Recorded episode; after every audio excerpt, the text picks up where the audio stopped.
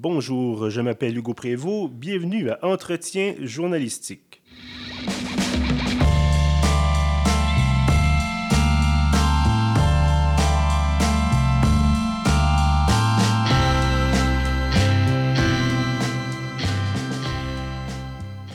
Bienvenue donc à ce dixième épisode de la série Entretien journalistique, donc une série d'entrevues avec des figures marquantes du journalisme d'ici et d'ailleurs. Et donc pour ce dixième épisode, un épisode un peu spécial, notre en direct des bureaux de La Presse à Montréal en compagnie de François Cardinal. Bonjour François. Bonjour Hugo. Alors François, évidemment, vous êtes journaliste, vous êtes maintenant euh, éditorialiste en chef euh, et directeur principal de la section débat à La Presse. Vous avez également bon, une longue carrière en tant que chroniqueur, en tant que reporter et même correspondant parlementaire. Euh, parlez-nous un peu de ce qui vous a amené. Bon, on s'imagine, bon, correspondant parlementaire, euh, chroniqueur, bon, en urbanisme, euh, jusque-là, on peut, un peu suivre le, fil, si l'on veut. mais qu'est-ce qui vous a amené à vouloir devenir éditorialiste? avant d'être éditorialiste en chef, j'ai été éditorialiste deux fois. c'est un genre que j'aime beaucoup parce que euh, on n'est pas dans l'humeur, justement. Je sais que la popularité aujourd'hui des textes d'opinion, euh, c'est celle des textes d'humeur. Mhm. Euh, puis j'en ai fait pendant plusieurs années de la chronique. mais je trouve qu'il y a encore quelque chose de noble à l'éditorial où on prend une position on dit noir ou on dit blanc, mais il faut qu'à la fin de votre texte, vous ayez pris une position. Euh, l'éditorial est le fruit d'une longue tradition où justement le journal s'exprime. Euh, le fait que l'éditorialiste en chef soit la voix de cette institution qu'est la presse, ben, c'est évidemment quelque chose qui, euh, qui, me, qui me séduisait dans ce poste-là. Mais en même temps, euh, c'est parce qu'on a pensé à moi comme éditorialiste que je le suis devenu, euh, particulièrement éditorialiste en chef. Ce n'est pas moi qui ai mhm. levé la main. Euh, on m'a offert ce poste-là et honnêtement, je le trouve d'autant plus intéressant qu'il s'accompagne du poste de directeur principal de la section débat. Or, aujourd'hui, à une époque où tout le monde a droit à sa tribune sur les réseaux sociaux et autres, ce que je constate avec la section débat, c'est que euh, les citoyens ont encore besoin d'une tribune, euh, je dirais, crédible ou une tribune euh, qui a fait ses preuves. cette année, par exemple, en 2018, je suis persuadé qu'on va dépenser les 100 000 lettres reçues de lecteurs en une année.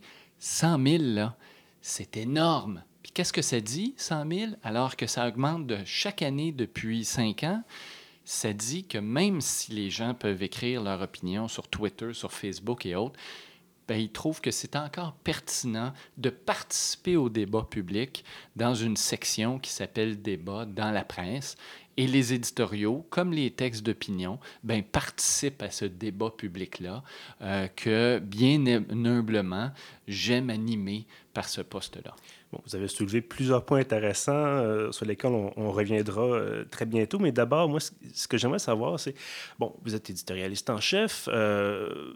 Vous êtes passé, bon, au début, en fait, au début, les années précédant votre, votre nomination, vous écriviez, bon, principalement sur l'urbanisme, sur l'architecture, bon, sur les bons et les mauvais coups de la ville de Montréal. soudainement, vous êtes vous êtes nommé au poste d'éditorialiste en chef et votre, votre champ d'expertise, si l'on veut, s'étend, bon, on n'est plus seulement le, demi-trottoir du parc Laurier ou des, dossiers bon, qui s'y apparentent. Euh, mais bon, euh, récemment, vous écriviez sur, sur Slav, sur Canada. Euh, comment est-ce qu'on vit cette transformation-là? Est-ce qu'on a un peu un sentiment d'imposteur ou est-ce que c'est vraiment, vous dites, bon, ben, j'ai assez de connaissances générales, je me lance et ça, ça fonctionne bien? En fait, c'est une, euh, c'est une méthode, hein? Euh, écrire un éditorial un peu comme un chercheur qui changerait simplement de sujet euh, par les, les je dirais pas l'actualité, mais par ses intérêts et par ce qui prime à ce moment-là, ben c'est la même chose avec un éditorial. Donc, on a une méthode de travail qu'on applique à différents sujets. Évidemment qu'avoir une culture générale, connaître bien les, sujets euh, est primordial. Mais une fois qu'on a dit ça, euh, pour écrire un éditorial, euh, je me lève pas le matin avec une opinion. J'appelle des gens qui pensent différemment sur cette question-là, je leur parle, je me forge une opinion à la longue. Donc, par exemple, si on parle de Slave ou Kanata, euh, ben, cette réflexion-là sur, par exemple, l'exclusion des Autochtones, ben, elle me vient de bien des rencontres, des entrevues que j'ai faites comme éditorialiste en chef dans les deux dernières années, des spécialistes de la chose, qui font en sorte que quand on arrive avec une opinion, on n'est pas, euh, euh, pas un grand spécialiste du sujet, mais on est un spécialiste des opinions sur des sujets d'actualité. Donc, c'est pas sorcier, honnêtement. Euh, et on se fait nos opinions au fil de nos entrevues, de nos entretiens, des lunchs, de nos rencontres, de nos lectures. Donc, non, il n'y a pas de sentiment d'imposteur, d'autant qu'avant de faire du municipal, j'ai fait de l'environnement, j'ai mhm. fait euh, de la politique provinciale euh, comme correspondant parlementaire au devoir. Donc, c'est ça le travail du journaliste, c'est de pouvoir écrire autant comme reporter ou comme euh, commentateur sur un sujet ou sur un autre. Simplement, donc, un prolongement maintenant du travail de journaliste. Au lieu de rapporter les, les, les points de vue, les différents points de vue des intervenants, bon, vous si on peut dire, vous les intégrez à votre, votre propre vision de, de l'enjeu? Tout à fait. Puis on ne pense pas que notre opinion ou notre texte est le dernier mot d'un débat. C'est un élément parmi d'autres du débat. Et donc, on arrive avec une position euh, qui s'appuie à l'éditorial sur euh, les valeurs de l'entreprise, sur les principes éditoriaux, sur la jurisprudence éditoriale également. Euh, si je prends une position sur la réforme électorale, disons, demain matin, ben, je vais retourner lire ce que mes prédécesseurs ont publié sur la chose, que d'autres éditorialistes ont écrit sur la chose. Il y a une jurisprudence que je me dois de suivre euh, ou de euh, bifurquer, mais avec un solide argument euh, ou un solide argumentaire pour modifier la, la, position de la presse. Et donc, ces principes, ces valeurs-là de l'entreprise me guident aussi. Il y a un large corridor idéologique, mais dans lequel je m'inscris, qui est celui de, du journal La Presse. Est-ce qu'on pourrait dire à ce moment-là que la, la, popularité, bon, vous disiez tout à l'heure, vous, vous, êtes en voie de recevoir 100 000 lettres et mm-hmm. plus de, de, la part des lecteurs. Est-ce qu'on peut dire donc c'est la popularité, euh, que la pertinence encore aujourd'hui de la section éditoriale tient au fait qu'il existe ce bagage d'opinion, ce bagage de texte et de recherche qu'on ne va pas trouver euh, chez bon, un Kidam qui, s'emporte en 140 caractères ou maintenant c'est 280. Euh, donc, est-ce que, ça serait là la différence? Parce qu'une personne peut tout à fait faire elle-même ses recherches, ses travaux, puis dire voici mon opinion sur telle chose, mais n'ayant pas le corpus, par exemple, de la presse ou d'un autre média établi. Est-ce que la différence serait là? dire voici ma section éditoriale est plus peut-être plus pertinente ou plus intéressante pour les lecteurs qu'une que, personne qui s'exprime ben, Ce que j'aime dans votre euh, expression, c'est que vous parliez de la section au complet et non seulement de l'éditorial. Mm-hmm. L'éditorial est un élément de mm-hmm. la section débat. Euh, si on prend un exemple bien concret, Canada, par exemple, bon, moi, je me suis prononcé sur euh, l'annulation de la pièce Canada en tant qu'éditorialiste en chef. Donc, c'est la position officielle de l'institution qui est la presse, si on veut. Euh, mais ce n'est pas le dernier mot du débat. L'écran suivant, ben, vous aviez un autochtone qui, lui, euh, se euh, positionnait du côté de Robert Lepage dans le débat. Puis l'écran suivant, ben, vous aviez une autre autochtone qui, elle, se positionnait contre Robert Lepage dans le débat. Donc, pour le lecteur, lui, le dernier mot ne revient pas à l'éditorialiste. Le dernier mot est celui euh, que le lecteur prononcera après avoir lu toute la section. Et donc aujourd'hui, euh, l'éditorial n'est pas, euh, n'est pas à part de la section débat. Les deux se parlent et les deux participent à l'animation du débat public. Puis je reviens sur cette expression-là parce que pour moi, honnêtement, la mission que je me donne, c'est d'animer le débat public. Qu'est-ce que ça veut dire? Ça veut dire qu'il faut avoir, oui, peut-être un bagage, comme vous dites, d'opinion, mais surtout une diversité d'opinions. Et une fois qu'on a cette diversité d'opinions-là, c'est là qu'on a une valeur ajoutée pour le lecteur qui se dit, si je lis la presse à tous les jours, ben je vais être au courant des, différents, euh, des différentes tendances, des différents courants de pensée, des différentes opinions qui s'expriment, et je vais pouvoir me faire la mienne euh, à la lumière de tout ce que je peux lire. Et moi, c'est ce que je fais à tous les jours, autant comme éditorialiste que comme directeur de la section on disait euh, quelques minutes, on évoquait la position d'éditorialiste en chef, peut-être un peu comme le, prolongement euh, du travail journalistique. Est-ce que vous considérez votre poste actuel comme étant, je ne veux pas employer le mot euh, apothéose, mais je veux dire, est-ce que vous considérez votre poste actuel comme étant l'apogée un peu de, votre carrière de journaliste? Puisque j'ai 43 ans, j'espère que ce ne sera pas le cas. Mais euh, non, c'est plus le cas aujourd'hui. L'éditorial à une autre époque, c'était euh, c'était le Sénat, c'était un mouroir, c'était une tablette, mm-hmm. c'était là où on finissait notre carrière. C'était vraiment l'aboutissement, le, voire l'apothéose plus aujourd'hui. Mhm. Euh, moi, je, vous l'ai dit tout à l'heure, je suis passé deux fois à l'éditorial, j'en suis sorti. Euh, un Paul Journet, qui est plus jeune que moi, est ici pour quelques années, il se plaît, mais lui se dit qu'un jour, il va faire autre chose. Euh, et donc, non, pour moi, c'est un passage comme le serait, par exemple, le passage de quelqu'un qui n'est pas un politicien professionnel puis qui dit tiens je vais aller servir pendant huit ans mhm. euh, ben, c'est un petit peu ça aussi euh, l'éditorial euh, on va servir on va servir les, opinions le débat public pendant un temps donné puis je pense bien faire autre chose à un moment donné dans ma vie là. D'accord. Euh, vous aviez bon évoqué le, Sénat. Est-ce que vous envisagez peut-être, euh, comme votre ancien collègue André Pratt, de...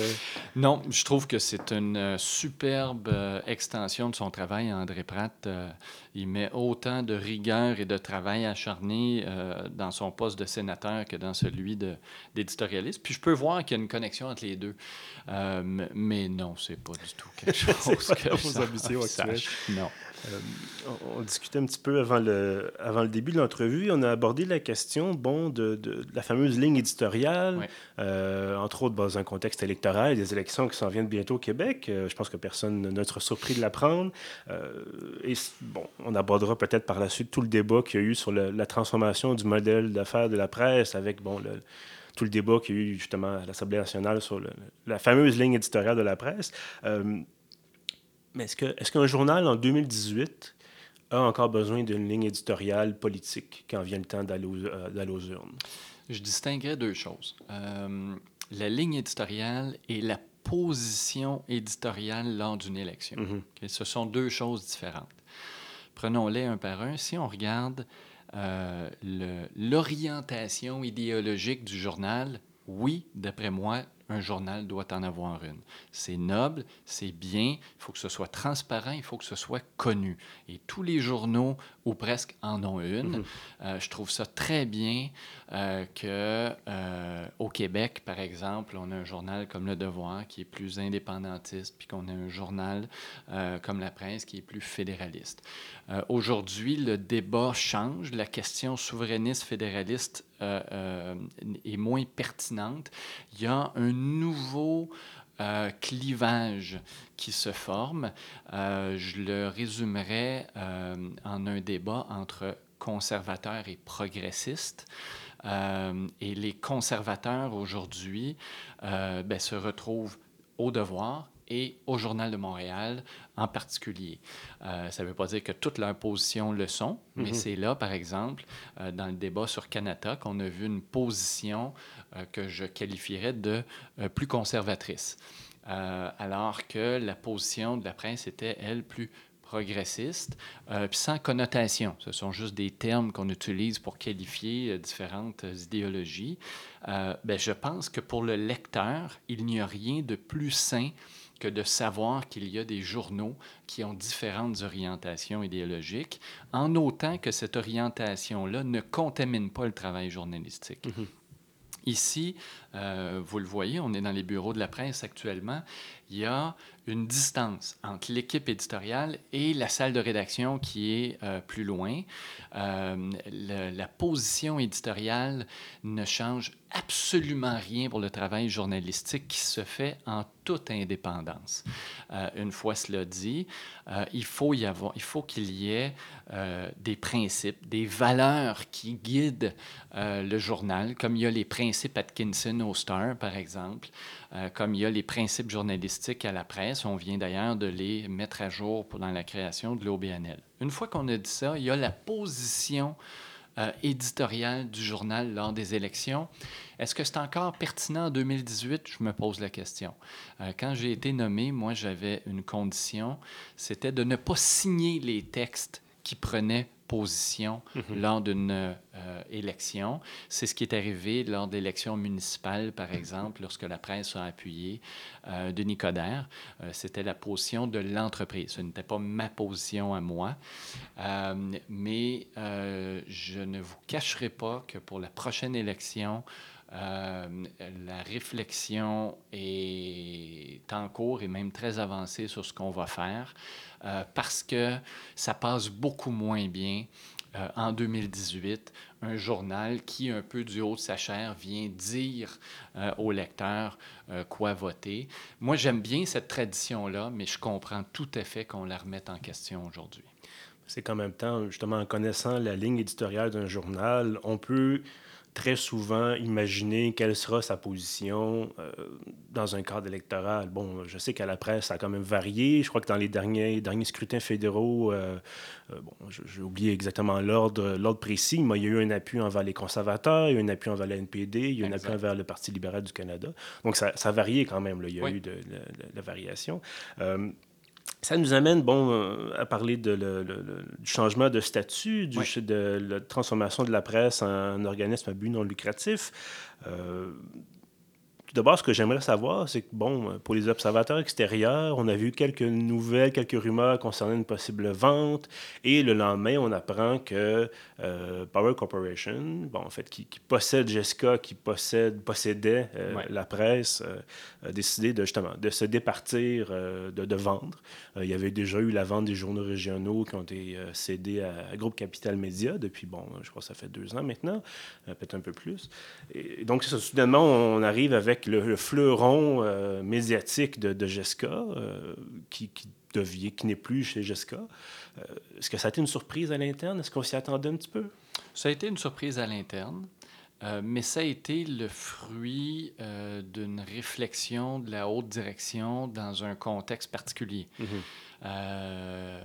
vous n'êtes pas sans savoir que les journaux ont beaucoup de difficultés financières en ce moment parce que leur modèle d'affaires euh, s'est effondré avec la place qu'occupent aujourd'hui Facebook, Google et même Amazon euh, dans le marché publicitaire.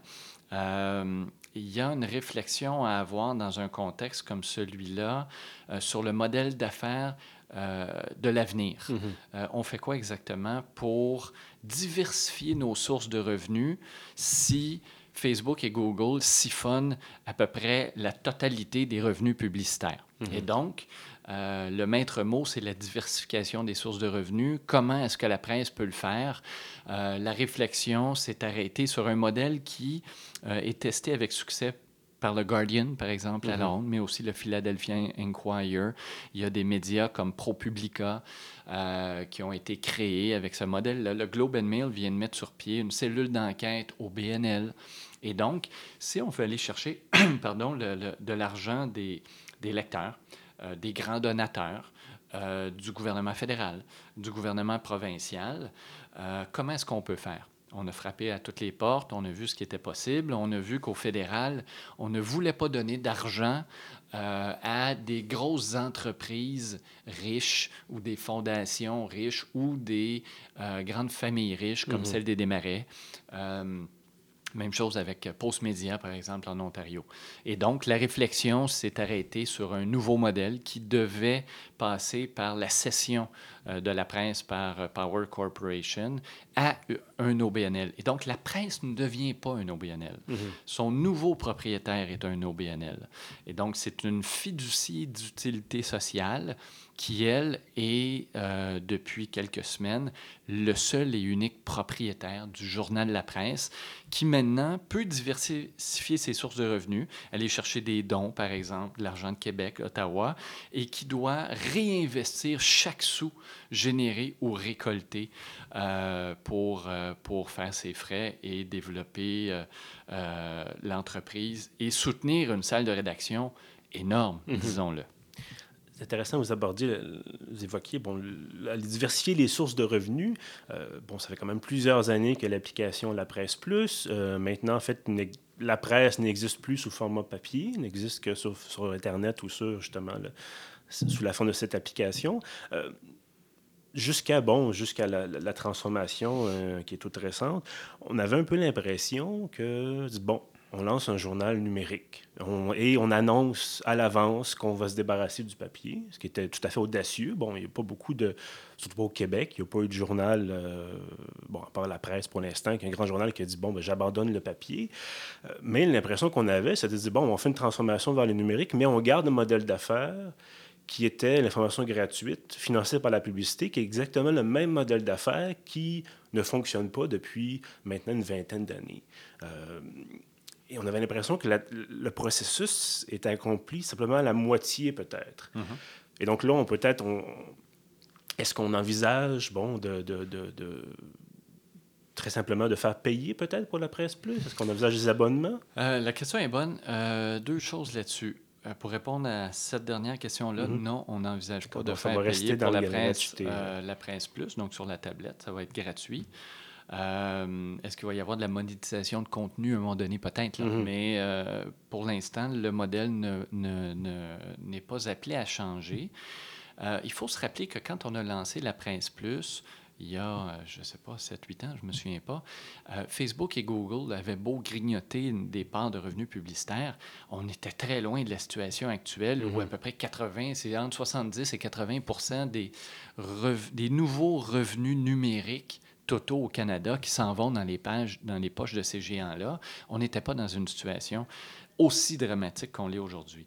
Et donc, quand on regarde le modèle, honnêtement, c'est une belle réussite parce que si on se compare à tous les autres grands joueurs médiatiques au Canada, on a réussi à, euh, réduire la, euh, baisse vertigineuse des revenus publicitaires avec un modèle qui est complètement différent, euh, qui est celui de la tablette. Euh, et donc, on a réussi à conserver une plus grande part des revenus publicitaires tout en réduisant nos coûts. Mhm. On parle de dizaines et de dizaines et de dizaines de millions de dollars avec le papier. Là.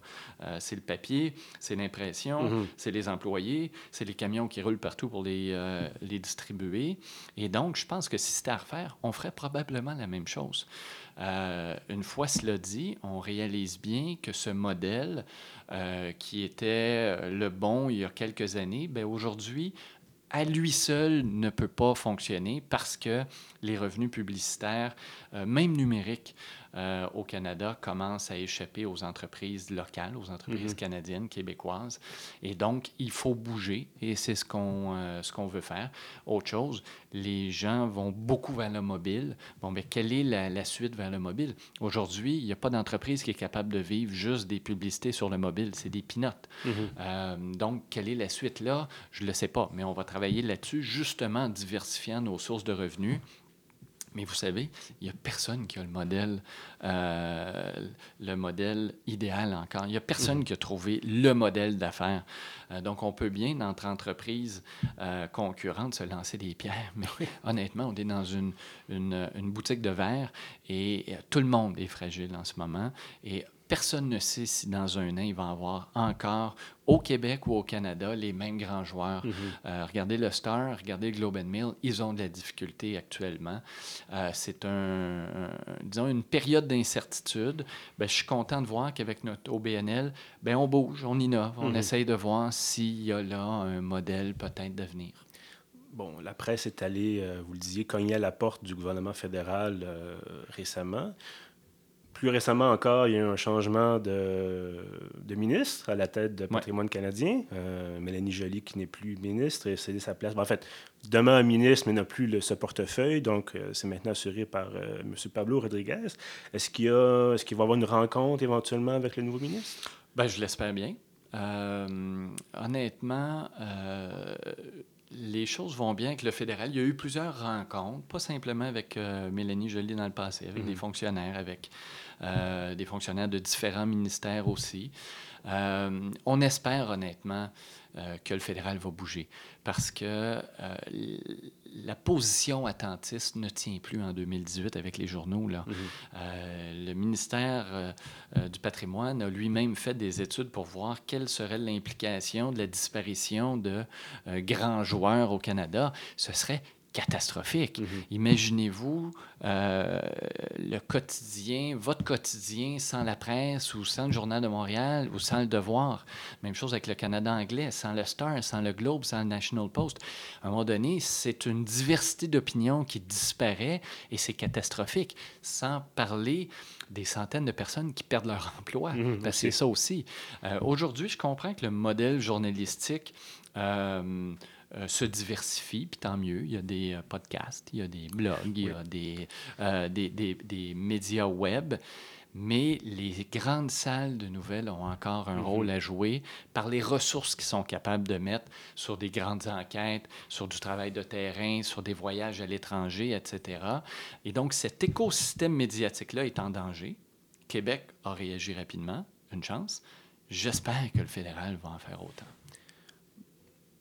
On va peut-être revenir euh, au journalisme. Euh, après, bon, on va discuter des, des, des questions plus euh, techniques et, politiques. Est-ce que justement, il y a une impression, bon, il n'y a jamais eu de période idéale où tout le monde était dans son, dans son, dans son cocon, si on peut dire? mais est-ce que, est -ce que vous avez peut-être l'impression, bon, que depuis quelques années, outre la pratique du journalisme, on dit, bon, mais il faut faire du journalisme, mais là, en plus, il faut s'occuper des revenus, puis en plus, il faut s'occuper de la transition, puis en plus, il faut s'occuper de, bon, X, Y, Z. Est-ce qu'il y a un peu une impression que le, journalisme un peu se, se perd un peu là-dedans?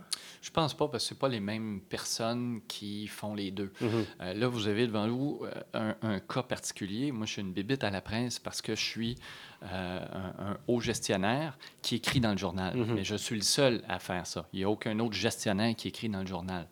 Euh, parce que j'ai un poste hybride. Euh, mais les journalistes, eux, ne s'occupent pas de la monétisation des contenus. Ils ne s'occupent pas de, de, diversifier les sources de revenus de la mhm. presse. Ce n'est pas leur job du tout. Il y a quand même une inquiétude de dire, bon, rentrer peut-être au bureau en disant, est-ce que, est que je risque de perdre ah, mon ça, emploi? Est-ce que, bon... C'est sûr, mais en même temps, c'est aux gestionnaires à trouver des solutions mhm. et aussi aux journalistes d'accepter qu'on peut, euh, je dirais, diversifier le travail journalistique. Je vous donne un bon exemple très actuel. Nous autres, à la presse ici, on, euh, on vend actuellement des voyages à l'étranger avec des journalistes. Euh, pour moi, c'est une variante du travail journalistique. Alors, par exemple, avec ma collègue Laura Julie Perrault, on s'en va faire une croisière l'année prochaine en mer Baltique. Euh, c'est une, euh, une, croisière qu'on vend aux lecteurs. Euh, et moi, je vais être appelé à donner des conférences sur l'architecture et l'urbanisme en Suède, au Danemark. Laura Julie va parler d'histoire, etc. Donc, c'est mon travail journalistique. Donc, euh, ce que j'ai appris sur l'architecture, sur l'urbanisme, les voyages que j'ai faits, que je vais aller, euh, euh, si on veut, offrir aux lecteurs d'une autre manière mm-hmm. dans une croisière, pendant une conférence, pendant, dans le cadre de conférences. Ben ça, c'est quelque chose qu'on n'aurait pas imaginé il y a dix ans. Mm-hmm. Mais aujourd'hui, le New York Times fait ça, le Globe and Mail fait ça, l'actualité fait ça, nous, on fait ça, parce qu'il faut diversifier aussi ce travail journalistique-là. Une fois cela dit, c'est aux gestionnaires à trouver des solutions. Les journalistes, eux autres, mm. ont à faire leur travail journalistique avec la même rigueur, la même indépendance, sans euh, que ça bouge euh, trop les questions éthiques. Mais quand même, on sort le journaliste de la salle de rédaction. Oui. C'est plus simplement d'être devant l'écran. Bon, évidemment, c'est pas que ça le travail journalistique, mais c'est plus simplement donc de dire bon, je vais faire mon, mon enquête ou je vais couvrir mon événement. Je reviens au bureau, je rédige mon texte, puis merci, bonsoir. Exact. mais c'est un peu, c'est un produit dérivé, mm-hmm. comme peuvent l'être les conférences de la presse, par exemple. Oui. À chaque euh, fin d'année, on fait une revue de presse, euh, bien des chroniqueurs, des journalistes de la presse à l'astral avec les lecteurs. Ben, c'est la même chose. On fait ça depuis des années. Mhm. Euh, donc, euh, un journaliste qui est appelé à donner une conférence à quelque part, euh, ah, il n'y a jamais eu de problème avec ça. Ben, c'est un peu la même chose qu'on fait, mais il faut être innovant, original dans notre façon de profiter des connaissances des journalistes. Donc, on peut se rassurer, le journalisme n'est pas mort.